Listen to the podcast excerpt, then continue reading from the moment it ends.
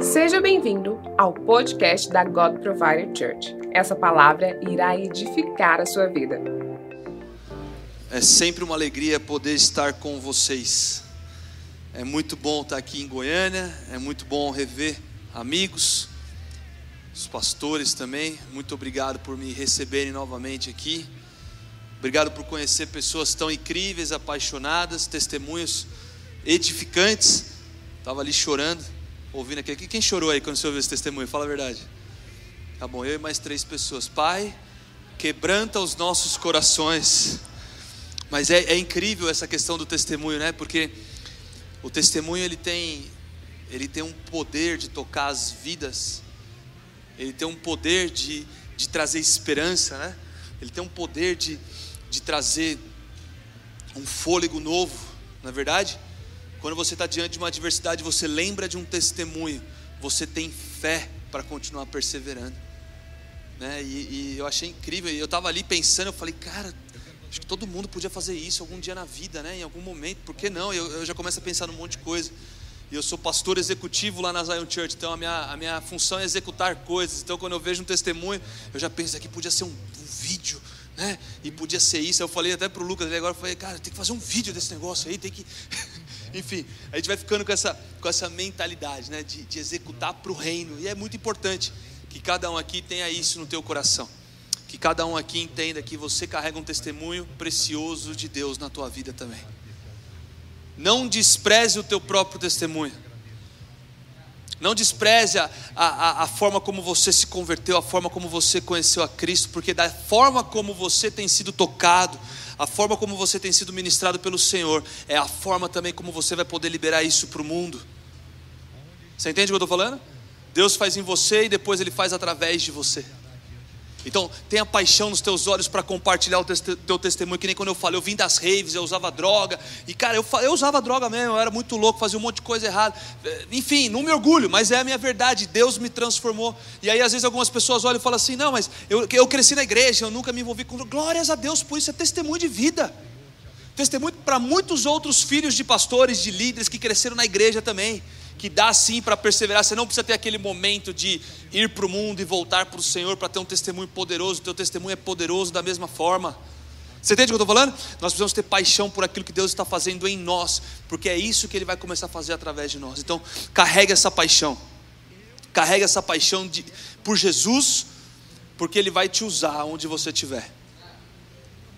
Talvez não seja em cima de um púlpito, talvez não seja com o microfone na mão, Talvez não seja viajando para pregar as nações, mas uma coisa eu tenho certeza: Deus quer te usar. Fala isso, Deus quer me usar. Você acredita nisso? Então você tem 24 horas, sete dias por semana para viver essa verdade. E nem sempre vai ser uma pessoa gritando: Ah, eu estou com dor de cabeça, ora por mim. Você entende? Pode ser. Por que não você causar as oportunidades para Deus te usar? Quando eu ouvi esse testemunho, eu fiquei imaginando isso. Ela causou uma oportunidade para deixar ser usada por Deus. E às vezes a gente passa tão corriqueiro com as nossas responsabilidades, com as nossas tarefas, com tudo que a gente tem para fazer. E eu não estou falando que você não tem nada para fazer, não, você tem bastante coisa para fazer. Mas a gente precisa parar e olhar para o próximo e olha que incrível, né? Enquanto você faz para o reino, é bíblico isso que você viveu. Buscai o reino dos céus e todo o restante vos será acrescentado. Não só financeiramente, financeiramente é o testemunho dela, e glórias a Deus por isso. Pai, destrava as bênçãos sobre nós. Mas o que eu estou querendo dizer é: enquanto você serve o reino, enquanto você cuida das coisas do reino, Enquanto você se dedica para o reino, não só na igreja, 24 horas, 7 dias por semana na tua casa, no teu trabalho, na padaria, no mercado, por onde você for. Enquanto você se dedica para o reino, todo o restante será acrescentado. Eu estava compartilhando agora, eu lembrei, enquanto ela compartilhava o testemunho, eu lembrei de um testemunho. No final do ano passado, nós entramos num desafio como igreja lá em São Paulo para adquirir um novo prédio, um prédio para os escritórios da igreja. E enquanto a gente fazia um apelo para os líderes ofertarem, a gente deu a oportunidade primeiro para os líderes fazerem parte. A gente falou: ó, líderes, a gente está adquirindo um prédio e a gente quer dar a oportunidade de vocês serem os primeiros a semearem no prédio. E teve uma família que, que sentiu no coração de semear 7 mil reais. Eu acho que eu não tenho 7 mil reais na minha conta agora, não. Estava vendo, não tem mesmo. Estava vendo agora há pouco, inclusive. Vai que Deus destravou alguma coisa na minha vida enquanto eu ouvi o testemunho, né? Eu fui, ei, não, não foi agora, mas, mas vai vir. Aí, olha que incrível, a família semeou, sentiu no coração, 7 mil reais. Quando a família foi atualizar para ver o saldo, tinha entrado uma transferência. Qual que é o tempo que você leva para fazer uma transferência e apertar um botão para atualizar o saldo? Quanto tempo leva isso? Segundos, né? É uma coisa tipo rápido. Isso era mais ou menos 10 e meia, 11 horas da noite. Olha que loucura. Eles semearam 7 mil, mandaram comprovante, atualizaram o saldo para ver o tamanho do rombo. De repente eles veem que entrou uma transferência de 70 mil reais. Cara, eu fiquei em choque com aquilo. Eu falei, o, o dia tinha 24 horas. Poderia acontecer a qualquer momento do dia, e era uma causa que eles estavam esperando um dinheiro para receber, mas fazia muito tempo e eles não tinham nem perspectiva de que aquele dinheiro ia cair naquele dia. Eles não sabiam que o dinheiro ia cair. Mas olha que interessante, Deus programou o dia, legal. Deus preparou o momento. E aí você pode imaginar, isso é uma coincidência ou uma cristocidência? Diante da obediência, da fidelidade, da direção de Deus para aquela família, eles foram fiéis e obedientes. O milagre foi liberado. Eu falei, cara, que incrível. Eu vou falar um pouco sobre isso essa noite.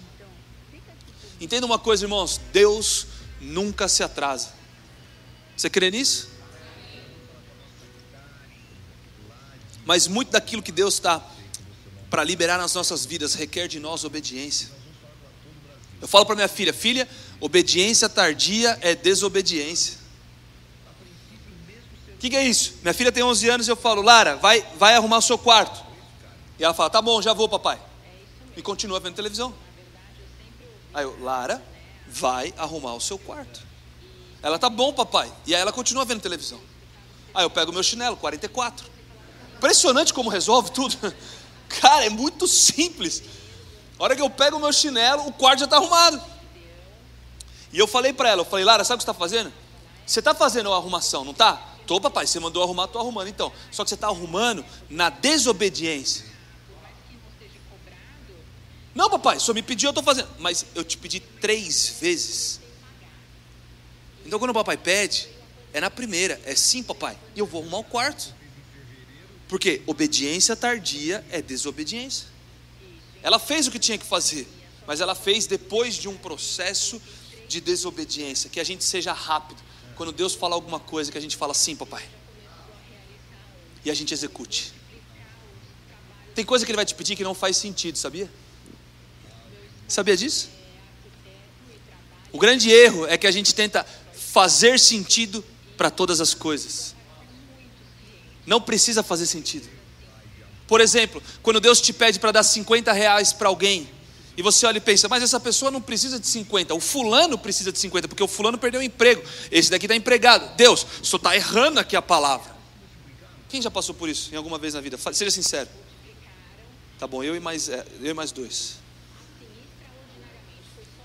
Talvez alguém aqui na internet também tenha passado por isso. Mas é, é interessante porque quando Deus fala, dá 50 reais para a pessoa, aí você pensa, mas será que a pessoa precisa de 50? Por que, que Deus quer que eu dê 50? Por que, que não sei o que? Cara, só seja obediente. E se aquela pessoa, na hora de sair de casa, ela não perguntou para Deus e orou e falou assim, Pai, se aquela resposta que o Senhor tem para mim hoje é aquela resposta mesmo, que do nada alguém me dê 50 reais, talvez você está sendo usado por Deus para ser resposta de oração e você não sabe. Não tem a ver com a provisão, talvez tenha a ver com a resposta de oração. Já parou para pensar que pode ser? Teve um dia que eu peguei um Uber. Eu peguei um Uber e aí eu paguei no cartão de crédito. E aí, quando eu fui descer do Uber, Deus falou assim para mim: dá 50 reais para ele. Eu falei, pai, eu já paguei no cartão. Deixa eu te explicar como é que funciona o sistema do Uber. Você cadastra o seu cartão de crédito no aplicativo. Quando você solicita o veículo, o veículo vem. mas ele debita do meu cartão de crédito. Papai, eu não preciso dar 50 reais, está pago. Eu tentando explicar para Deus como é que o Uber funciona, sabe? Porque eu estava tentando me convencer de que eu não tinha que dar os 50 reais para aquela pessoa. E eu, bom, eu acho que eu estou em desobediência. Porque Deus me pediu para fazer alguma coisa, vai saber o que Ele quer fazer. E aí na hora me veio um pensamento. Ainda bem que Ele está me pedindo uma onça. E se Ele levar para a garupa? Falei, vou ser obediente dos 50, que senão daqui a pouco ele vai pedir mais 50, sabe? Eu pensei, gente, eu estou sendo sincero aqui. Eu passou tudo isso assim em segundos na minha cabeça, pá! E eu falei, vou ser obediente. Aí eu fui pagar o cara do Uber, chegou lá, tá. Falei, amigão, ó, Deus pediu para. Ele falou assim, eu falei, quanto deu? Aí ele, sete alguma coisa. Eu falei, então, toma aqui o dinheiro. Aí ele, não, você já pagou no cartão de crédito. Eu falei, eu sei, mas Deus pediu para eu te dar 50 reais foi falar isso, a pessoa desabou a chorar. Começou a abrir coisas da vida dela, era um homem, começou a abrir coisas da vida dele. Começou a falar que o pai estava doente, que ele tinha prova na faculdade aquela noite, tipo, com umas coisas nada a ver, assim, tipo, pô, meu pai está doente, eu estou desempregado, eu tenho prova na faculdade, eu, tipo, calma, deixa eu pegar alguma coisa aqui para te ajudar, né? Tipo, calma que a gente vai orar pelos enfermos, abençoa também a prova dele hoje, pai, né? Sei lá, tipo, é foi, uma oração meio estranha, né? Abre as portas de emprego, abençoa o pai dele, traz cura e também ajuda na prova, pai, em nome de Jesus. E eu tive a oportunidade de ministrar aquele rapaz, simplesmente porque o que Deus tinha me pedido era para ser uma porta de evangelismo, uma porta de, de bênção. Não tinha a ver só com 50 reais, tinha a ver com aquilo que estava acontecendo no momento e com o que Deus queria fazer. A palavra diz que nós somos cooperadores. Olha que interessante, você é cooperador, você coopera. Deus opera e você coopera. Está entendendo o que eu estou falando? Então, se coloque à disposição. Deus pede coisa para a gente que não faz sentido. Uma vez eu comprei um relógio e eu amo relógios. Amo. Aí, esses relógios agora aqui fica toda hora apitando. Tem coisa que é boa, tem coisa que, né? Fica teu WhatsApp apitando aqui, ó. Minha esposa, ó. Não estava em casa, fui levar minha tia. Boa pregação, Deus te abençoe.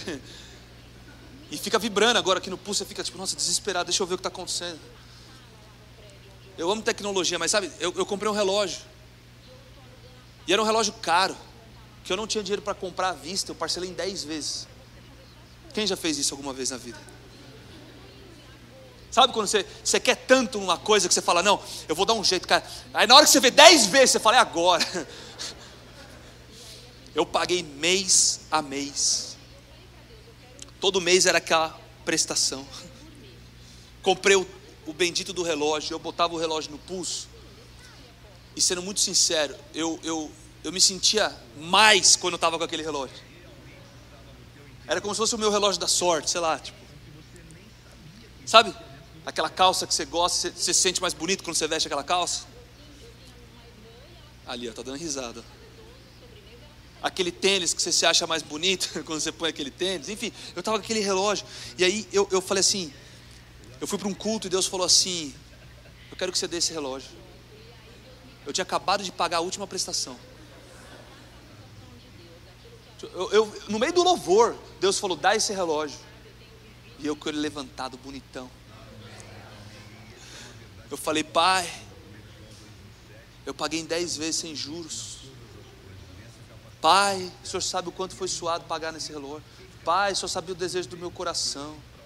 Pai, o Senhor proveu na minha vida. E eu comecei a inventar um monte de desculpa. E eu falei: não vou dar o relógio. Não dei. Não dei. Fui embora para casa.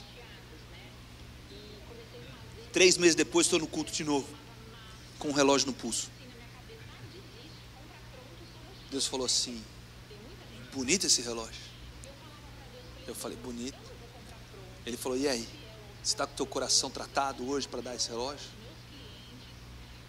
E eu entendi que eu tinha que dar aquele relógio, que eu precisava me desapegar daquilo, que não tinha a ver com aquilo que eu estava fazendo. Enfim, falei, Deus, me mostra para quem tem que dar. Ele me mostrou um jovem da igreja, eu liguei para esse jovem. E aí eu, eu falei para ele, quando você chegar na igreja, me procura que eu vou te dar um presente. E aí eu dei o meu relógio para ele. Eu nunca vi ele usar. Nem sei se ele gostou. Não sei se faz sentido. Mas Deus estava requerendo de mim obediência. Será que a gente consegue ser obediente com aquilo que Deus pede para nós, por mais que nos custe algo, às vezes financeiramente? Às vezes vai custar o nosso tempo, o nosso talento, o nosso tesouro. Vai custar alguma coisa, servir a Deus não é de graça. Ele não te manda um boleto, mas ele, ele te cobra obediência. Obediência eu quero, não é sacrifício, não. O que, que significa isso? Não tem a ver com os animais, tem a ver com o teu coração agora. Rendido ao Senhor, você entende? Tá, eu tenho tanto testemunho para falar dessas coisas. Eu lembro quando eu ganhei um iPhone. Quem gosta de ganhar iPhone aí? Caramba, quase ninguém. Se você quiser me doar um iPhone, então. Eu, eu ganhei um iPhone do meu pastor, do Theo, Theo Hayashi. Ele chegou lá na sala, eu tinha um iPhone 5. Olha essa história. Isso aqui é tudo, isso aqui é tudo, tudo introdução da mensagem. Fique em paz, tá? Eu ganhei um iPhone. Eu, eu fui na sala dele, tinha um iPhone 5. E aí ele estava trocando o iPhone dele, que era o 6, por um iPhone, sei lá, 8, sei lá qualquer. E ele falou assim, Cezão, cara, você tem a mão grande, né, cara? Eu falei, eu tenho, tá? Aí ele, então, cara, eu vejo você com esse iPhone 5 aí, é, é, é pequenininho, você fica meio estranho com o celular e tal. Eu, é, é o que dá, né? Uns, uns tem, outros não tem. Aí ele falou, não, eu quero te dar o meu iPhone, eu comprei um novo, eu quero te abençoar. Eu falei, glória a Deus, aleluia, amém.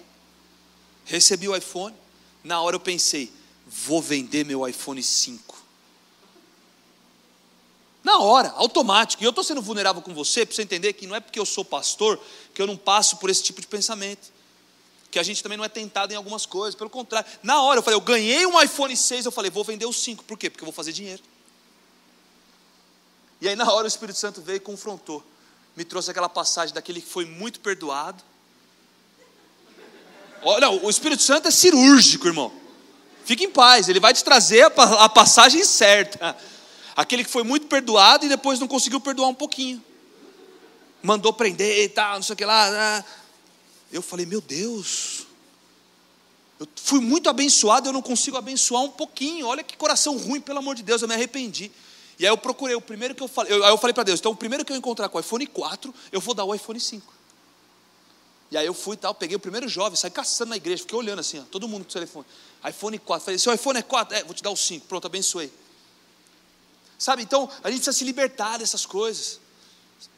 A gente precisa ser generoso, a gente precisa ser dadivoso. Não estou falando que você tem que sair dando iPhone para todo mundo, não. Mas quando Deus tocar no teu coração, seja obediente. Seja fiel. Eu já vi gente dar carro um para o outro. E não era carro que estava sobrando na garagem, não. Era o carro que ele usava para levar a família dele. Ele entregou o carro para uma outra família e falou: Deus pediu para eu te dar um carro. Eu fui abençoado com uma pessoa que vendeu o carro dele, essa pessoa vendeu o carro, dividiu em três e falou assim: Eu vou dar tanto para você, tanto para você e tanto para você, por quê? Porque eu quero que você troque de carro para mim. Eu tinha um carro que estava bom, eu não precisava trocar de carro. Mas essa pessoa sentiu no coração de fazer isso. Eu falei, amém. A gente é vítima, a gente é generoso e vítima da generosidade. Você entende? E eu fico caçando, Deus, me ajuda, me ajuda a ser obediente, me ajuda a ser, a ser fiel na tua palavra, a ser generoso. Porque se a gente não desenvolve generosidade, se a gente não, não, não, não passa para as pessoas aquilo que a gente vive com Deus, que cristianismo a gente está vivendo? Não é verdade? E quando eu estou falando aqui, não é de teologia da prosperidade, porque eu, eu, eu não sou da teologia da prosperidade. Eu estou falando que Deus ele quer te abençoar em todas as áreas da tua vida. Minha mãe está na UTI nesse exato momento, com Covid lá em São Paulo. Três semanas entubada. Chegou a mais de 90% do, do, do pulmão comprometido. Ela está há oito, dez dias agora, se eu não me engano, já Dez dias que tiraram a sedação e ela não desperta. Os médicos estão tentando entender o que está acontecendo. Mas quando eu, eu, eu, eu olho para essa situação, eu começo a lembrar dos testemunhos de cura que eu já vi. Das pessoas que eu orei e eu vi perna crescer, morto ressuscitar, cego enxergar, surdo ouvir, mudo falar. Porque isso começa a te dar esperança para um futuro melhor. Então, quando você vive o reino na tua vida diária, quando você dá de frente com uma adversidade, você vai lembrar daquele reino que você serve, do reino que você está servindo e o que esse reino é capaz de fazer. Então, eu creio. Se chegar o dia da minha mãe, amém. Se ela não resistir, amém. Mas eu creio num Deus que cura. Eu estou aqui, viajando para pregar, para falar com vocês. Estou trabalhando, estou fazendo tudo que eu tenho que fazer, porque tem coisas que estão nas nossas mãos e tem coisas que não estão nas nossas mãos. Tem coisas que só basta a gente orar. É a hora de nós vivermos a nossa fé, a prova da nossa fé. Então talvez você perdeu algum parente, algum amigo, algum, alguma pessoa próxima recentemente por conta dessa adversidade que a gente está vivendo, mas saiba que Deus não foi pego de surpresa. Deus não foi pego desprevenido com o Covid. E sabe, Ele tem uma estratégia. Assim como Ele teve uma estratégia no jardim do Éden, quando Adão e Eva pecaram, Ele tem uma estratégia para os dias de hoje, saiba disso. Ele tem uma estratégia poderosa. Saiba de uma coisa, o primeiro ponto de hoje é: Deus nunca se atrasa. Aliás, esse é o título da mensagem. Sabia disso? Deus nunca se atrasa. Às vezes a gente olha para as circunstâncias e pensa, Deus, parece que só está atrasado. Quem já teve essa impressão? Você fala, agora era uma boa hora para o milagre. agora era uma boa hora para aquele recurso chegar. Agora, Senhor, era uma boa hora para aquela conexão acontecer. Sabe, às vezes a gente, a gente, a gente tenta calcular com a nossa métrica humana, mas deixa eu falar uma coisa. A verdade de Deus prevalece sobre a nossa realidade.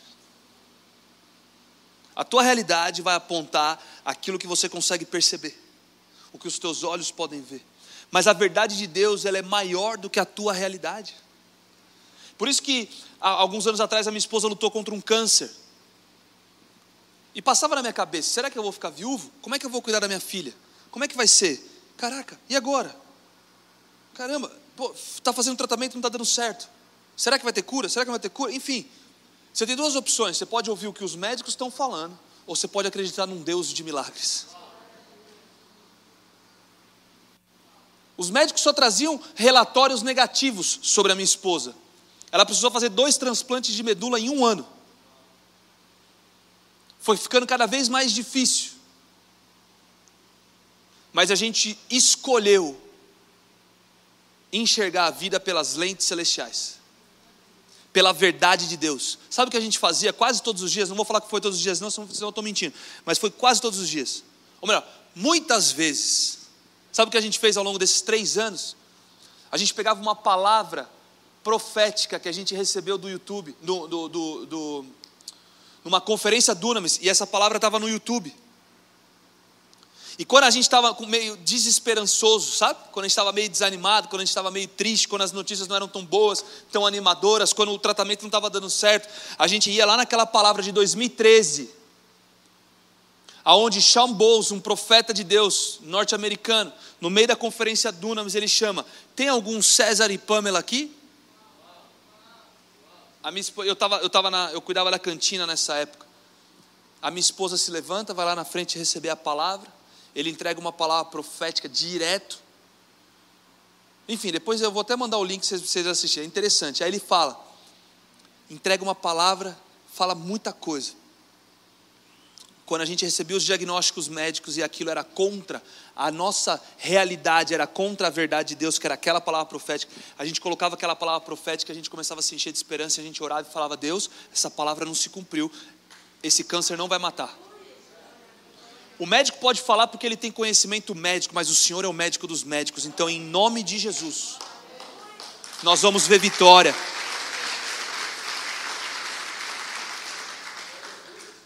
Nós vamos ver vitória, nós vamos ver um milagre.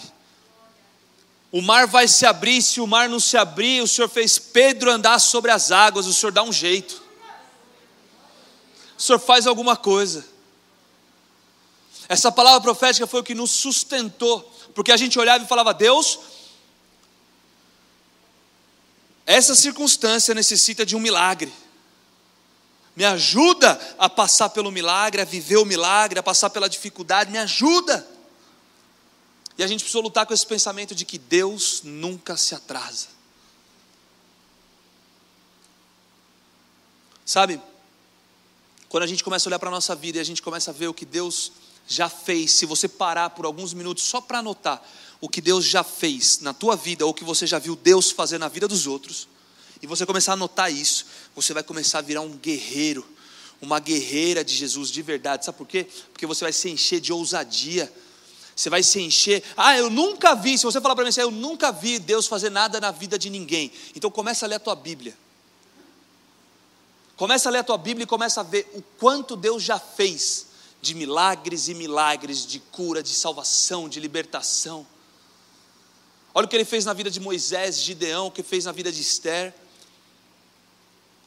Pode se levantar Sambalate Tobias, mas ele vai estar lá com você. Você está entendendo o que eu estou falando?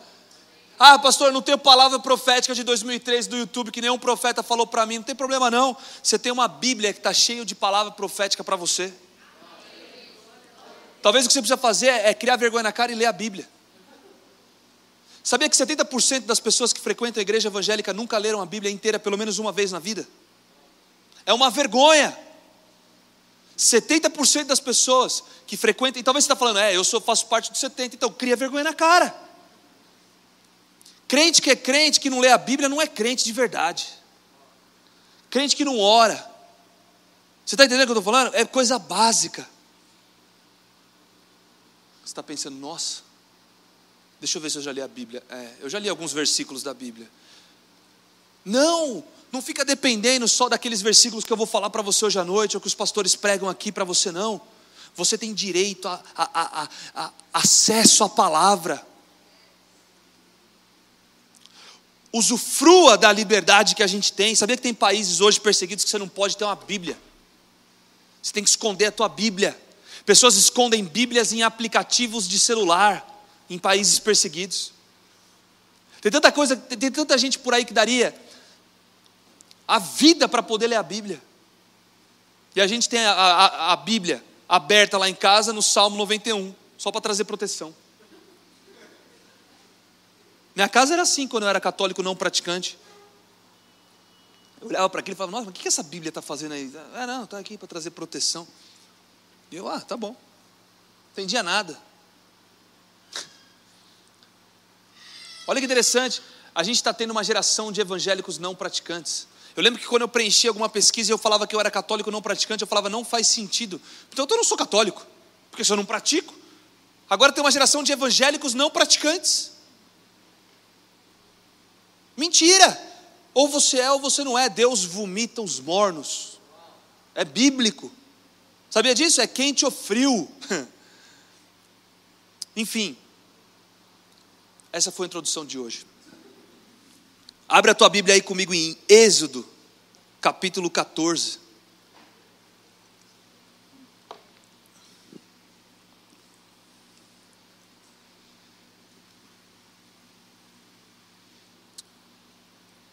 Êxodo capítulo 14.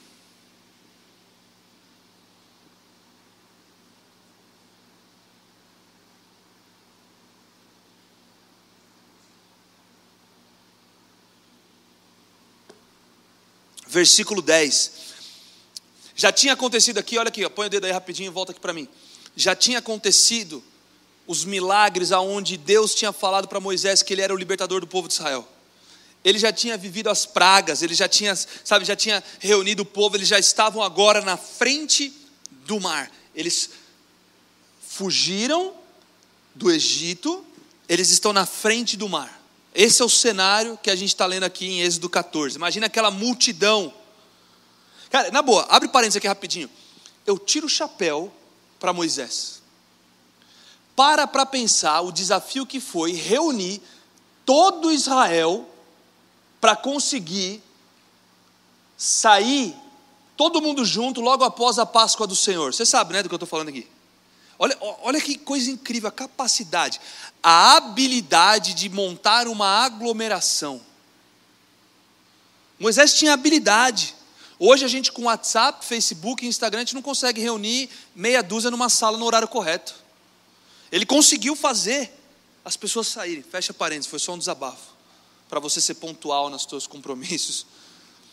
E aí eles estão agora de frente do mar, estão de frente dessa impossibilidade, estão em frente dessa dificuldade. E a primeira coisa que os filhos de Israel estão falando, eles olharam para trás no versículo 10, eles viram Faraó vindo com seu exército. Os filhos de Israel levantaram seus olhos e eis que os egípcios estavam vindo atrás deles e temeram muito. Então os filhos de Israel clamaram ao Senhor. Versículo 11. E disseram a Moisés: Moisés, não havia sepulcros no Egito para você então ter que nos tirar de lá, para que a gente venha morrer agora aqui nesse deserto? Por que você fez isso, fazendo-nos sair do Egito? Eles estão reclamando. Eles estão murmurando com Moisés. Não é esta a palavra que te falamos no Egito, dizendo: Deixa-nos que sirvamos aos egípcios, pois que melhor nos fora servir aos egípcios do que morrermos no deserto. Eu, quando eu leio isso, eu falo: Como eu sou como Israel. Eu já vi Deus fazer milagres. Eu vi Deus fazendo uma praga, duas pragas, três pragas, dez pragas. Eu vi Deus fazendo isso, fazendo aquilo. Eu vi tanta coisa acontecer, mas diante da próxima adversidade, é como se eu esquecesse tudo que Deus já fez e eu olho para essa adversidade como se ela fosse maior do que o meu Deus. Não sei se você se identifica com isso, mas quando eu leio isso, eu falo: Meu Deus, eu sou muito como Israel. Eu preciso parar de ser desse jeito, pelo amor de Deus. Eu preciso voltar os meus olhos para aquilo que me dá esperança. Eu preciso voltar os meus olhos e confiar que aquele Deus que é o mesmo de ontem, hoje, será o mesmo para sempre. Ele fez, Ele está fazendo, Ele continuará fazendo. Não há milagre impossível para Deus. Ele é o Deus do impossível. Olha, olha, olha quanta coisa a gente aprende quando a gente começa a ler a palavra e meditar na palavra. E eu olho para a Bíblia, e, presta atenção, quando você está lendo a Bíblia, permita com que a Bíblia venha te ler. Mais uma frase para o Instagram aí. Leia a Bíblia e permita a Bíblia te ler. Porque quando você lê, você começa a ser confrontado pela palavra, e que nem eu te falo, eu, eu meu Deus, eu sou muito Israel. Olha, eu sou murmurador, eu sou reclamador. Eu já vi os milagres, eu estou reclamando. E a minha esposa fala isso constantemente para mim. Ela fala, amor, se lembra do que Deus fez. É verdade, eu, eu, preciso, eu preciso trabalhar isso em mim, eu estou sendo vulnerável com vocês. Nós precisamos olhar com os olhos das lentes celestiais. A verdade de Deus prevalece sobre a nossa realidade. E aí ele continua aqui, Moisés vira e fala assim, no versículo 13, acompanha comigo. Moisés, porém, disse ao povo: Moisés, porém, disse ao povo: Não temas, estai quietos e vede o livramento do Senhor que hoje vos fará, porque aos egípcios que vocês estão vendo nunca mais tornareis a ver. Oh, essa é a hora que começou, né? O hino da vitória lá. E cheio, começou a rodopiar o negócio. Cara, olha que doideira. Não temas. Muitas vezes você vê essa, essa, essas duas palavras na Bíblia, não temas. Sabe por que ele fala não temas? Porque ele fala assim: seja ousado. Seja ousado. Você serve, ele está falando, você serve ao Deus do impossível. Ele está falando assim: para de reclamar e vê o que Deus já fez, porque Ele vai continuar fazendo. Para de murmurar, porque a gente está em obediência à palavra do Senhor. Esse não tema significa muita coisa, e ele fala assim: estai quietos. Em outras palavras, ele fala assim: cala a boca, fica quieto. Sabe por quê? Porque a gente é muito rápido em falar as coisas. Não é verdade? A gente, a gente é muito responsivo, a gente não pensa. A gente comprou um cachorrinho, ganhou um cachorrinho chamado Simba. Coisa mais fofa, é um golden, um filhotinho de golden retriever assim, tipo, todo bonitinho. E aí, por conta da situação da minha mãe, a gente está indo para o interior para cuidar da chácara que ela mora, né? Então tem que dar comida para o peru, que eu nunca tinha feito isso na vida. Deus te capacita, irmão. Tem que dar comida para a galinha, tem que varrer a quadra, tem que limpar a fossa. Eu nem sabia que fossa existia ainda nos dias de hoje garoto da cidade, só mora em apartamento, né? Tipo, garoto de condomínio, joga Playstation, tipo, era essa minha vida. Eu falei, caramba, tem fossa, tem que limpar fossa. Eu fui descobrir um monte de coisa. E aí, a questão toda que a gente ficava indo e voltando nesse um mês de vinhedo, lá onde minha mãe mora, por conta da, dela estar no hospital, a gente tinha que cuidar das coisas, e aí eu, eu até regar a planta. Olha o que eu descobri, sabia que você não pode regar a planta na hora que o sol está tá batendo forte? Aprendi isso, porque você mata a planta. Matei algumas plantas da minha mãe. Ainda bem que eu posso comprar outras, porque senão ela, quando ela voltar, ela vai ficar brava pra caramba. E é impressionante como as plantas sentem o amor do dono, né? Você já reparou nisso? Enfim, fecha parênteses aqui. E aí esse cachorrinho, a minha esposa virou para mim e falou assim: "Amor, a gente precisa trazer o Simba para São Paulo. O que, que você acha disso?" E eu fui responsivo na hora. Falei: "É um desafio." Pronto. Eu comprei a briga que eu não queria. Eu comprei a discussão que eu não queria. Maridos, saibam como responder às suas esposas. Saiba como responder, porque senão você vai comprar uma briga, meu amigo. Você fala: Meu Deus do céu, por que eu fui falar isso? As esposas estão cutucando os maridos. Tá vendo? Te falei. Mas sabe de uma coisa? Esposas, os maridos pensam diferente também, então fique em paz, tá? São gêneros diferentes. Agora, eu, eu olhei para aquilo e eu falei, às vezes eu faço isso com Deus, porque a forma como a gente vive a nossa vida diária também é a forma como a gente faz com Deus. Sabia disso? A forma como você assimila o mundo é a forma como muitas vezes você assimila o que Deus está fazendo na tua vida. A tua cosmovisão, ela precisa ser uma cosmovisão adaptada à cosmovisão bíblica. Sabe por quê? Porque, presta atenção, eu podia ter falado de outra forma para minha esposa, eu podia ter pensado um pouquinho mais, eu podia ter raciocinado um pouquinho mais, eu podia entender todo o amor que ela tem por aquele cachorro nesse momento, que muitas vezes eu sinto que é um amor maior do que por mim. Fica aqui meu desabafo. Ela está lá em São Paulo, não está vendo esse culto, então eu vou falar tudo agora.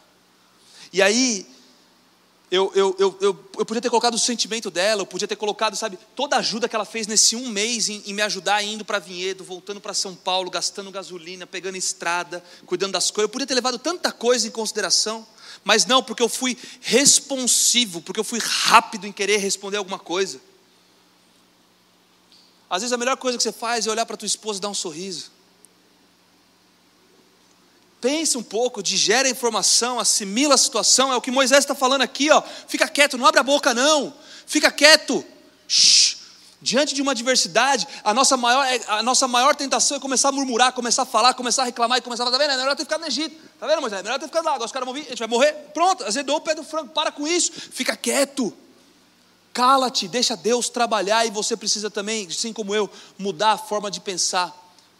Porque assim como a gente pensa, é assim que a gente vive. Mas a gente precisa pensar, segundo Romanos 12, que fala: transformai-vos pela renovação do vosso entendimento. Qual é a renovação que a gente precisa ter? A renovação, segundo os padrões bíblicos, a cosmovisão cristã. Como é que a Bíblia enxerga as circunstâncias? É dessa forma que a gente precisa moldar os nossos pensamentos para a gente viver o reino aqui na terra.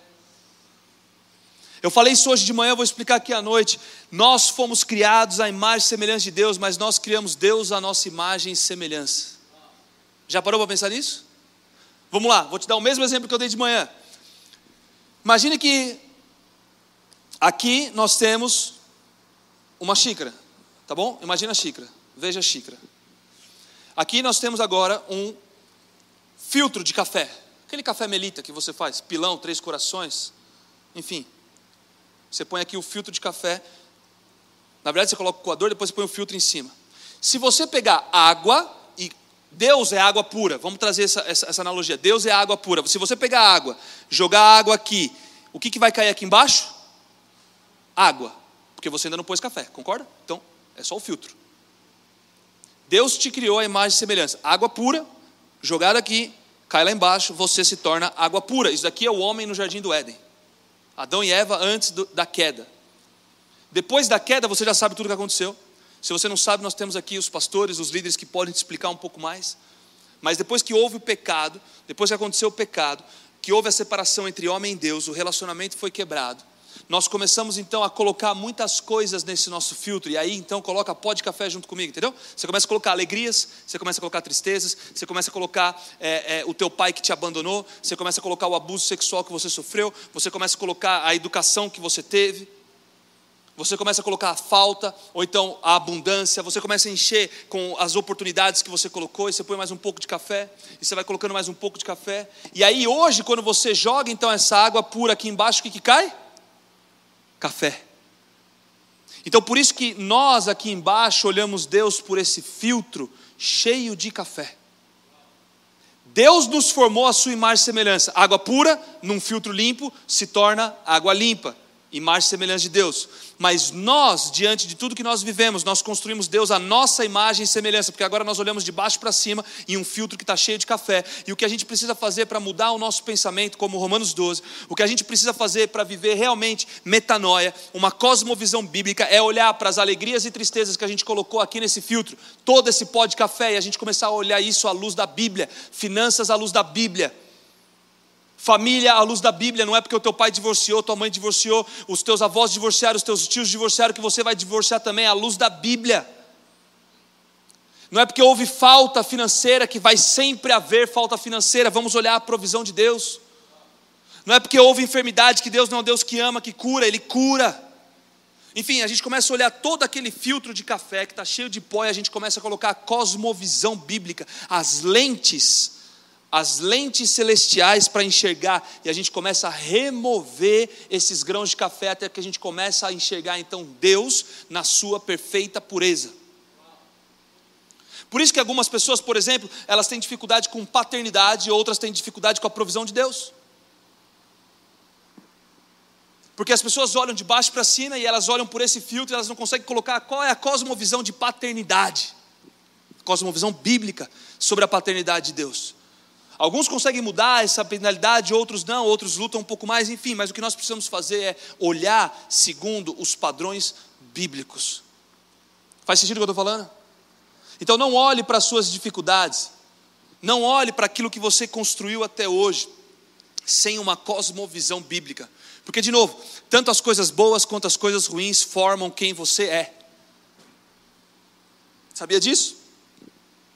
Todas as tuas experiências passadas formam quem você é hoje. E o que você vive hoje vai começar a formar quem você é amanhã. E se você quer manifestar o reino de Deus aqui na terra, você precisa, e eu preciso, nós precisamos.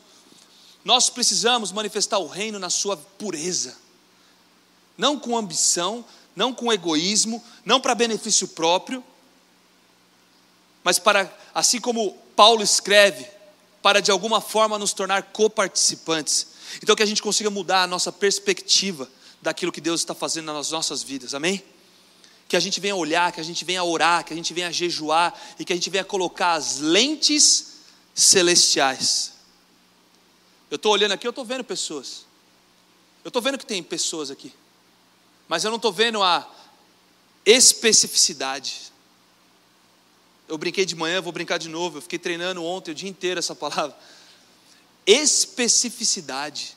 Quando eu coloco as lentes, eu começo a ver aquela espinha que você está tentando esconder, a chapinha que você fez antes de sair de casa. Eu começo a ver isso, eu começo a ver aquilo, por quê? Porque eu começo a ser mais específico na minha leitura. Que nós tenhamos essa, essa, essa ótica celestial, essa lente celestial para a gente ser específico naquilo que a gente está vendo. Amém? E aí então Moisés continua. Depois dele dar um sermão ali no povo de Israel, ele fala: E o Senhor pelejará por vós, e vós vos calareis. Então disse o Senhor a Moisés: Por que clamas a mim? Dize aos filhos de Israel que marchem. Quando eu leio, dize aos filhos de Israel que marchem, eu penso, Deus está falando assim: manda o povo fazer alguma coisa. Muitas vezes nós estamos no meio de uma adversidade ou de frente com uma dificuldade e a gente fica paralisado. Deus é um Deus de movimento, Deus é um Deus de novidade de vida, Deus é um Deus de glória em glória, Deus é um Deus que está fazendo as coisas. Ele não é um Deus parado, ele não é um Deus passivo, ele é um Deus que opera, ele é um Deus que faz, ele é um Deus que age, ele é um Deus que conecta, ele é um Deus que provê, ele é um Deus que abre o mar, é um Deus que, ah, o mar não vai se abrir, vamos botar Pedro ali mesmo, Pedro vai andar sobre ela. Ele faz alguma coisa. E às vezes a gente está de frente com a dificuldade e nós ficamos paralisados. Entenda uma coisa: Deus nunca se atrasa. Faça alguma coisa. Se mova. O que é que você tem na tua mão hoje? O que, que você tem hoje, assim como Moisés no começo, quando ele foi chamado lá em Êxodo 3, quando ele foi chamado, Deus falou assim: O que, que você tem na tua mão? Ele falou: Tem uma vara. Ele, então tá bom, pega essa vara e joga essa vara. A vara virou uma cobra. Então eu estou aqui para falar para você, e Deus está falando isso para você hoje. O que, que você tem na tua mão hoje? Coloca diante de Deus e veja o milagre acontecer. Ah, a pastora falou aqui: os cinco pães e dois peixinhos é muito pouco para alimentar uma multidão. Coloca diante de Deus e deixa Ele multiplicar. Cinco pães e dois peixinhos fazem uma multiplicação e alimenta muita gente. Quando você está em obediência à palavra de Deus, você chega em obediência e você dá de frente com uma dificuldade, Deus vai abrir o mar. Deus vai mover as montanhas. Deus vai libertar os cativos, Ele vai curar os enfermos, Ele vai fazer. Amém? Nós precisamos nos encher de fé, ou seja, nós precisamos fazer alguma coisa. E só depois que o Senhor fala isso para Moisés, é que ele dá uma direção para Moisés. Agora você levanta a tua vara, estende sobre o mar, fende o mar, porque os filhos de Israel vão passar no meio do mar em seco, no versículo 16. Olha que incrível isso. De onde você acha que Moisés tirou a ousadia para ministrar o povo de Israel no meio de uma adversidade, confiando que Deus ia fazer alguma coisa, que Deus não tinha falado que ia fazer alguma coisa ainda, mas ele confiava que Deus ia fazer alguma coisa. Da onde você acha que Moisés tirou a ousadia para isso? Quando ele conseguiu olhar para trás e ele conseguiu lembrar. Eu acho que foi um flashback. Isso aqui é uma, não está na Bíblia, é só um pensamento meu, mas eu acho que passou um flashback na cabeça de Moisés. Se Deus fez tudo isso desde Êxodo 3, quando ele me chamou, desde tanta, a sarça ardente pegando fogo, o meu nome, falando comigo, eu sou o libertador do povo de Israel, meu Deus, desde Êxodo 3, Êxodo 4, vem, vem, vem, vem, vem a primeira praga, a segunda praga, meu Deus, a gente saiu aqui, olha agora, meu Deus, a gente está aqui, o Deus que fez tudo isso, Ele não me fez chegar aqui para morrer de frente com o mar, Ele me fez aqui porque Ele, ele me trouxe aqui, porque Ele vai fazer alguma coisa. Então, quando você olha para trás, você se enche de esperança. Tem pessoas que estão, pedindo a 5 quilômetros de distância para o mar se abrir. Deixa eu te falar uma coisa: o mar se abriu porque eles permaneceram e perseveraram em obediência. Às vezes a gente está olhando e falando assim: Deus, abre o mar, 5 quilômetros de distância. Se o Senhor abrir o mar, eu vou. Mas Deus já falou, vai. E você está, não, se o mar se abrir, Deus, o mar está fechado, abre o mar para eu ir. E aí você dá um passo, pai, o mar não se abriu. Será que eu tenho que ir? E a palavra de Deus é: vai. E aí, deixa eu te falar uma novidade: quando você está em obediência e você chega então diante do mar, você percorre os cinco quilômetros com tanta coisa na cabeça, tanto pensamento, tanta coisa tentando te confundir, tanta coisa tentando trazer para você pensamentos contrários à verdade de Deus, a tua realidade vai começar a apontar muita coisa contrária à verdade de Deus, mas quando você chega de frente com o mar, é nesse lugar de obediência que você vai olhar para trás e você vai então requerer a confiança de tudo que Deus fez e você vai voltar os teus olhos e vai falar: aquele Deus que me tirou daquele lugar, aquele Deus que fez isso, isso e aquilo, ele não vai me desamparar aqui. É assim que a gente vive a nossa vida em fé, mas em obediência. Porque a atitude em fé, ela precisa ser uma atitude em obediência. Porque uma atitude de burrice não vem respaldada do reino de Deus. Tem pessoas que gastam no cartão de crédito mais do que devia, depois ficam orando, ah, Deus, você falou que ia prover. Não, você é burro mesmo, você gastou mais do que você, do que você devia. Eu já fiz isso, quem já fez isso? Levanta a mão. Confesse seus pecados agora, irmão. Vamos lá. Deus perdoa os seus pecados assim que você confessa eles. Eu já tive vezes que eu fui lá, comprei, achando que e não era, era a minha vontade, era a minha carne, era o meu desejo, era eu, era eu que queria aquilo. Deus não falou nada, não. Eu fico inventando coisa porque Deus falou. Não falou, não. Eu tenho que assumir a minha responsabilidade. E tenho que parcelar agora, pagar minha dívida. Não é verdade? Então, o mar só se abriu quando eles cumpriram o que Deus tinha pedido. Presta atenção, não peça para Deus liberar tudo que Ele te prometeu enquanto você não entregou tudo que Ele te pediu. Tirou a foto?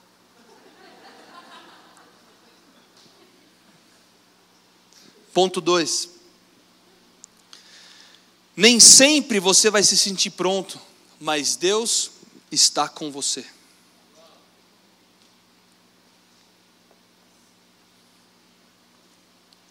Nem sempre você vai se sentir pronto, mas Deus está com você. E na verdade, na verdade, é muito bom você não se sentir pronto, porque quando você se sente pronto, você começa a se tornar autossuficiente.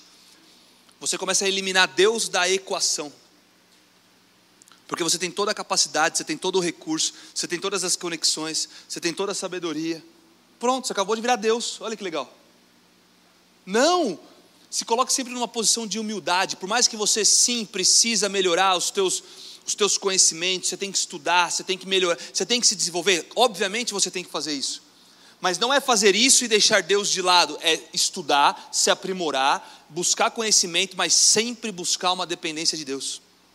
Eu lembro quando, quando eu comecei a pregar, as primeiras vezes que eu subi num palco para pregar, eu tremia de medo, de vergonha, de, de cara, será que o que eu estou falando está fazendo sentido?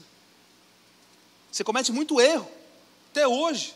Tempos atrás eu fui, eu fui numa igreja, e aí eu fui chamar uma pessoa para dar um testemunho, igual o Lucas fez aqui hoje. E aí eu peguei e fiz igual o Lucas, eu soltei o microfone na mão da pessoa. E aqui era um ambiente controlado, mas eu não sabia quem era aquela pessoa que eu estava dando o microfone na mão. E ela começou a falar palavrão, ela começou a xingar. Ela começou a xingar o marido que tinha traído ela. Começou a fazer tanta coisa que a minha única reação foi colocar a mão no ombro dela aqui, assim, sabe? E, minha mão é grande, eu comecei a apertar. E eu amei, amei, tentei pegar o microfone dela. E ela virou e falou: Não vou dar o microfone. E começou a guerra. E eu convidado numa igreja pregando, e eu, meu Deus, e agora? O que, que eu faço? Não está isso lá na minha faculdade de teologia, não tinha isso. No momento que você soltar o microfone, a pessoa fizer o estradalhar, você faz assim, assim, assado. Você não aprende essas coisas na faculdade de teologia. E aí eu olhei para ela, aí eu, eu, na hora eu falei, mano, tá endemoniada essa mulher. E aí eu olhei para o pastor, o pastor estava mais desesperado que eu. A cara dele era, nunca mais eu convido esse menino para vir pregar aqui. E eu, meu Deus com a mão aqui no ombro dela, e eu olhei para a congregação, falei, mano, se não tem tu, vai tu mesmo, está com medo, vai com medo mesmo. Quem não tem cão, caça com gato. Comecei a pensar, eu falei, sou eu, não tem mais o que fazer. O pastor não reagiu, a irmã da, da, da, da libertação não veio, a intercessão ficou lá orando em línguas. Eu peguei, eu peguei no ombro, sério, sério, isso aqui é real, cara anos atrás, agora, aqui, pouco tempo, não é muito tempo não, já tinha experiência de. A primeira coisa que o pastor Teófilo falou para mim é: toda vez que você vai compartilhar um testemunho com alguém, que você chama alguém, você nunca solta o microfone na mão da pessoa, porque a partir do momento que você solta o microfone, você perde a, a, a narrativa, você perde o controle. Primeira coisa que ele me ensinou. E toda vez, pode, pode ver que é engraçado, quando você vê às vezes as pessoas segurando o microfone assim, né? Aí a pessoa que quer dar o testemunho, ela quer segurar, ela fica puxando e fica os dois brigando. Você já viu isso acontecer? É exatamente por isso, porque você aprende, você não solta o microfone na mão das pessoas. Aqui tinha um certo controle, né? Eles já tinham conversado e tal. Enfim, o que, que aconteceu? Eu comecei a apertar mais forte. Mas ele correu um risco. Porque se ela fala uma bobagem, ele puxa o microfone, entendeu? Ah, fala aí, conta pra gente, cara. É isso aí, ah, é isso aí, glória a Deus, porque Deus está fazendo, aleluia. Aí já dá um toque ali para a esposa dele, para a mãe, já puxa, já tira do altar, já dá, né, faz alguma coisa. Agora não, ele perdeu, ele perdeu o controle. Agora, deixa eu só contar o fim dessa história. Aí eu estava eu, eu aqui e a mulher aqui, e na hora que eu, eu fui apertando aqui assim, ó, né? Sabe, bem aqui na, na, nesse nervo aqui, que eu não, eu não sei o que é. E cara, minha mão é grande, velho. Olha o tamanho da minha mão. E eu peguei assim, fui apertando, fui apertando. Aí eu, ela olhou para mim e falou: Não vou dar o microfone. E ela estava comigo: Não vou dar o microfone. E jogou o microfone lá para outro lado. E encarando, e eu com a mão no ombro dela. E ela me encarando. E eu falei: Mano, eu vou ter que derrubar ela aqui, velho. Eu pensei tipo aqueles filmes, aqueles filmes de, dos Estados Unidos, dos presidentes, que os caras sobem e dão um tackle, tá ligado? Tipo, sobe, epa! Eu falei, mano, vou ter que derrubar essa mulher, velho. Resumindo, eu comecei a apertar mais forte. Ela começou a curvar. Ela estava aqui, ela começou a curvar assim, e aí o microfone foi voltando, porque ela começou a ficar toda torta. Aí eu, aí eu peguei, aí daqui eu fui meio que indo pro pescoço, assim, para dar aquela apertada de verdade, para jugular. Na hora que ela veio, eu peguei aqui, eu falei, vamos orar por ela. Puxei o microfone, aleluia, pai, cuida aqui dessa mulher e tal. Aí já deu um toque, a intercessora apareceu, levou ela embora. Você faz umas coisas dessa, cara. Na igreja dos outros ainda. Mas por que eu estava falando isso? Porque eu estava falando da, da, gente depender de Deus. Quando eu subia no palco, eu ficava, né? A gente comete erros, mas a gente precisa ter dependência de Deus. E, e eu lembro de uma época que eu fui montar uma, uma palavra e eu nem orei para perguntar para Deus o que Deus queria que eu pregasse eu olhei para aquilo, eu fui confrontado, eu falei, o que eu estou fazendo? Eu estou tão autossuficiente que eu não preciso nem mais perguntar para Deus o que eu tenho que falar. Que maluquice, que loucura, eu preciso voltar, eu preciso dar humildade no meu coração. Pai, por favor, transforma meu coração mais humilde para eu, eu te perguntar o que, que o Senhor quer que eu fale, porque a palavra é tua, o rebanho é teu. Oh, pera lá, eu estou tomando uma posição errada. Deus, me perdoa. Então a gente precisa ter esse coração humilde. Sim, melhora na tua comunicação. Se você vai pregar, melhora na tua habilidade de comunicação, melhora nos teus exemplos, treina, sabe? Pô, quantas vezes eu ficava treinando no espelho, treinando no espelho, pregando para mim mesmo, parecia um maluco. Eu falei, Deus, na hora que o Senhor tiver que me enviar, me envia, eu estou pronto, eu vou fazer alguma coisa, eu vou dar um jeito. Eu não sei, mas eu vou me arriscar. Eu não sei, mas eu estou treinando. Nem sei para quê, mas eu estou treinando. Que nem aquelas pessoas que falam assim: Deus quer me enviar para as nações. Você já tirou um passaporte? Ah, Deus quer me enviar como missionário para as nações. Tá bom, você já tirou um passaporte? Não, estou esperando a viagem acontecer. Meu amigo, deixa eu falar. E se encontra, pelo menos, buscando a preparação. Porque quando Deus olhar lá de cima, Ele fala assim: Deixa eu ver, eu tenho que mandar Fulano lá para a África. Ah, deixa eu ver, Fulano, é, esse aqui tem um chamado, tem um chamado, tem um chamado. Ah, não tem passaporte, hum, não dá. Eu, eu, preciso mandar amanhã, eu preciso mandar semana que vem. Não tem nem passaporte, coitado. Ah, esse aqui, é, esse aqui começou a tirar o passaporte. É, esse aqui, está com o passaporte pronto, manda esse aqui mesmo. Talvez ele era o terceiro da lista mas porque ele foi, ele foi encontrado se preparando com os recursos que ele acreditava naquilo que Deus ia fazer, Deus pega, passa ele na frente e fala: Vai você, é agora. Você entende o que eu estou falando? Nem sempre você vai se sentir pronto, mas Deus está com você. Tem coisas que são naturais que você pode fazer aqui na terra. O sobrenatural é, depois que você faz o natural, vem o sobrenatural. A gente está esperando o sobrenatural sem a gente fazer o natural. As pessoas falam, ah, Deus vai me levar para pregar nas nações. Legal, você já leu a Bíblia? Não, nunca li a Bíblia toda. Então cria vergonha na cara. Senta seu bumbum na cadeira e vai ler a Bíblia. Olha esse testemunho, um menino de nove anos, no farol, lendo duas páginas da Bíblia e você não tem coragem de ler um capítulo por dia. Cria vergonha na cara. No teu ar-condicionado na tua casa, tomando banho de água quente. Você não tem desculpa para inventar, você tomou leitinho na infância, você tomou Yakult, você tomou Tafmanê. Não é verdade? Você, tem, você foi nutrido, você é nutrido, você tem aí energia no teu corpo. Vai saber o que esse menino comia, ele estava lá lendo a Bíblia. Muitas vezes a gente precisa de vergonha na cara para a gente realmente começar a dar passos de fé. E aí, continuando aqui, ponto importante: você não vai se sentir pronto, mas Deus está com você. Lembra disso aqui. Quando Moisés foi chamado por Deus, em Êxodo 3, para ser o libertador do povo de Israel, a primeira coisa que Moisés fala é assim: Mas Deus, eu sou gago. Ou seja, Moisés estava permitindo com que a realidade dele ficasse acima da verdade de Deus. Em Juízes 6, Gideão, a mesma coisa, quando Deus chama Gideão para ser o libertador do povo de Israel, Gideão fala: Senhor, eu sou o menor da minha tribo, a minha tribo é a menor de Manassés. De novo, ele está colocando a realidade dele acima da verdade de Deus.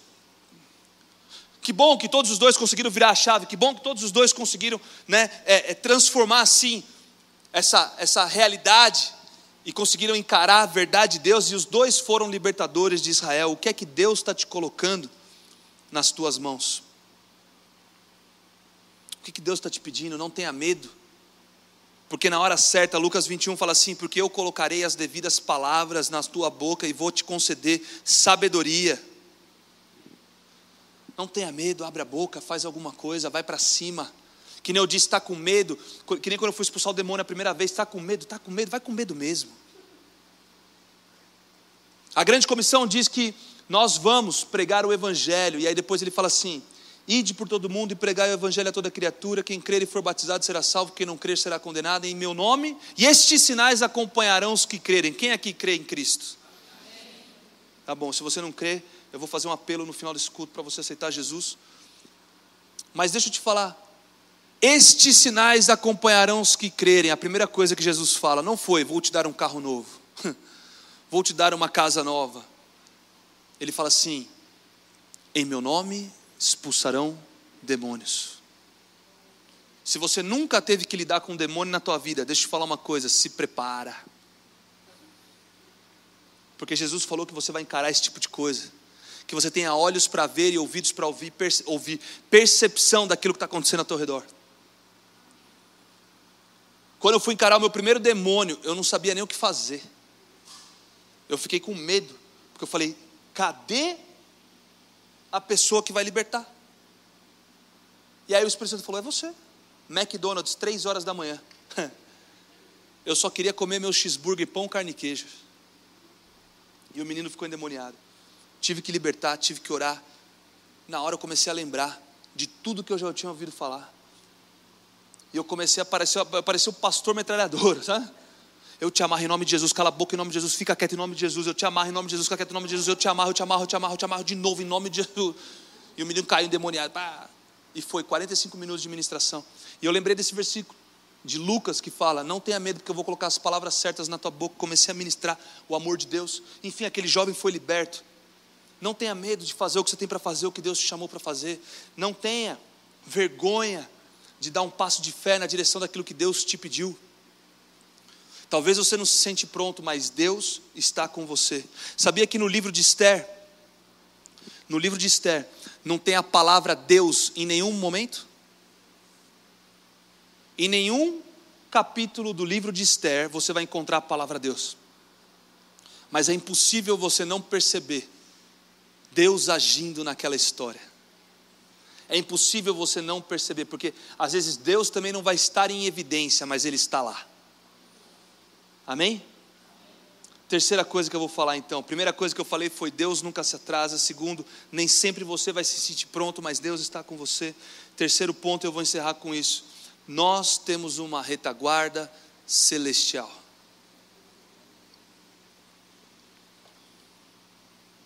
Eu e você, nós temos uma retaguarda celestial.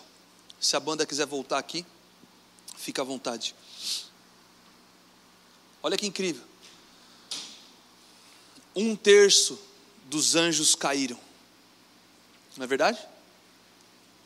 Dois terços estão conosco. Aqueles que estão conosco é maior, é mais numeroso do que aqueles que estão contra nós. Pode fechar o mar, Deus vai fazer alguma coisa. Pode vir enfermidade, Deus vai trabalhar de alguma forma. Pode vir a adversidade, Ele continua operando porque Ele não foi pego de surpresa, Ele não está atrasado. Pode acontecer o que for, a nossa fé, ela é firmada não nas coisas que nós podemos ver, mas na, na, naquilo que a palavra de Deus diz sobre nós. Você não é o que as pessoas falam, você é o que Deus diz que você é. Talvez disseram para você que você não ia prestar para nada na vida. E Deus te chama de filho amado, de filha amada. Talvez algumas pessoas no teu trabalho disseram que você nunca ia conseguir fazer tal coisa e você está tentando provar alguma coisa para alguém, você não precisa provar nada para ninguém. O teu pai já te aceitou. Se entrega para esse amor. Entende que a tua retaguarda ela é muito maior do que aquilo que se levanta contra você.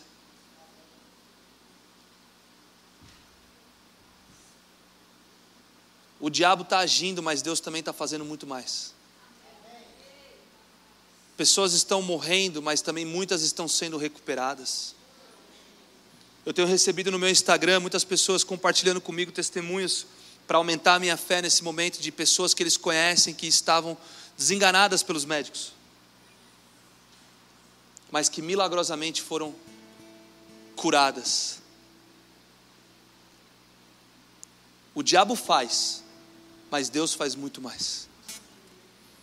Tudo depende da forma como a gente vai olhar as coisas e da perspectiva e das lentes que a gente vai colocar.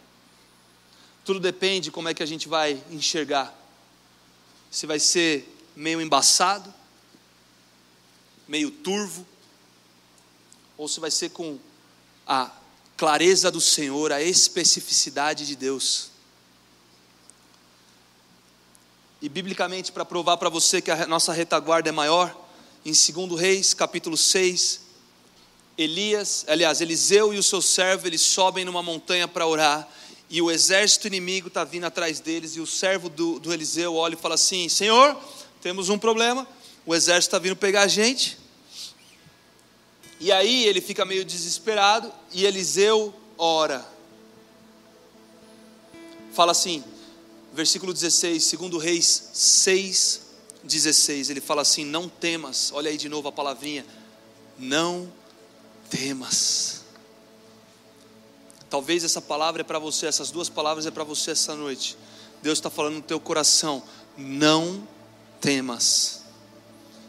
2 Timóteo 1,7 fala que Deus não nos deu um espírito de covardia, mas um espírito de amor, de poder e de equilíbrio. Se Ele não te deu um espírito de covardia, Ele te deu um espírito de ousadia. Então eu te falo essa noite: não temas. E Eliseu continua: não temas, porque os que estão conosco são mais do que os que estão com eles. E Eliseu ora e disse: Ó oh, Senhor, peço-te peço que lhe abra os olhos, para que ele veja. E o Senhor abriu então os olhos do servo de Eliseu, e ele viu, e eis que o monte estava cheio de cavalos e carros de fogo em redor de Eliseu. Nós temos uma retaguarda celestial. Senhor, eu te agradeço essa noite por tudo que o Senhor está fazendo. Eu te agradeço por cada vida aqui nesse salão. Eu te agradeço porque o Senhor está operando algo incrível nessa igreja. O Senhor está trazendo pessoas novas. Se você hoje ainda entrou nesse salão e você ainda não tem Jesus no teu coração, você não entregou a tua vida para Cristo e você sente que essa é a noite para fazer isso, levanta a mão onde você está. Nós queremos orar com você. Não tenha vergonha. Se você veio aqui ou está vindo aqui há pouco tempo, mas você está sentindo um, um calor no teu coração, você está querendo entregar a tua vida para esse Deus maravilhoso que faz milagres, você está querendo fazer algo novo e transformar a tua vida, você está sentindo que esse é o momento, só levanta a tua mão, que a gente vai aí orar por você. Pai, obrigado porque o Senhor é um Deus que não se atrasa. O Senhor não se atrasa na minha vida, o Senhor não se atrasa na vida de ninguém, porque o Senhor não é pego de surpresa. O Senhor é onisciente, o Senhor sabe de todas as coisas. O Senhor é onipotente, o Senhor tem todo o poder e o Senhor é onipresente. O Senhor está em todos os lugares. Então o Senhor não foi pego de surpresa pelo Covid. O Senhor não está sendo pego de surpresa. O Senhor tem um plano, um propósito. Nos dê olhos para ver e ouvidos para ouvir. Nos dê uma visão celestial. Nós queremos ter a lente de Deus, nós queremos ter a lente bíblica, a cosmovisão bíblica para encararmos o que a gente precisa encarar, para vivermos as nossas vidas na alegria, na tristeza, na saúde, na doença, na riqueza ou na pobreza. Nós oramos agora para que o Senhor troque as nossas lentes. Se você concorda com isso, fala: Senhor, troca as minhas lentes. Eu quero enxergar a tua verdade acima da realidade. Me usa, Senhor, por onde eu for. Me ajuda a enxergar oportunidades para manifestar o teu reino. Me ajuda a causar oportunidades para manifestar o teu reino. Eis-me aqui. Eu não me sinto pronto, mas eu confio que o Senhor está comigo. E eu vou. Fala com fé, eu vou causar transformação aqui na terra. Me usa, Senhor, como sal da terra e luz do mundo. Me usa, Senhor, para salgar esse mundo, para iluminar aonde existe escuridão. E eu confio que o Senhor envia uma retaguarda junto comigo. A tua retaguarda celestial. Em nome de Jesus. Amém. Amém. Dá uma salva de palmas bem forte para Jesus. Obrigado por ter ouvido até o final. Acesse o nosso canal e tenha acesso a mais ministrações.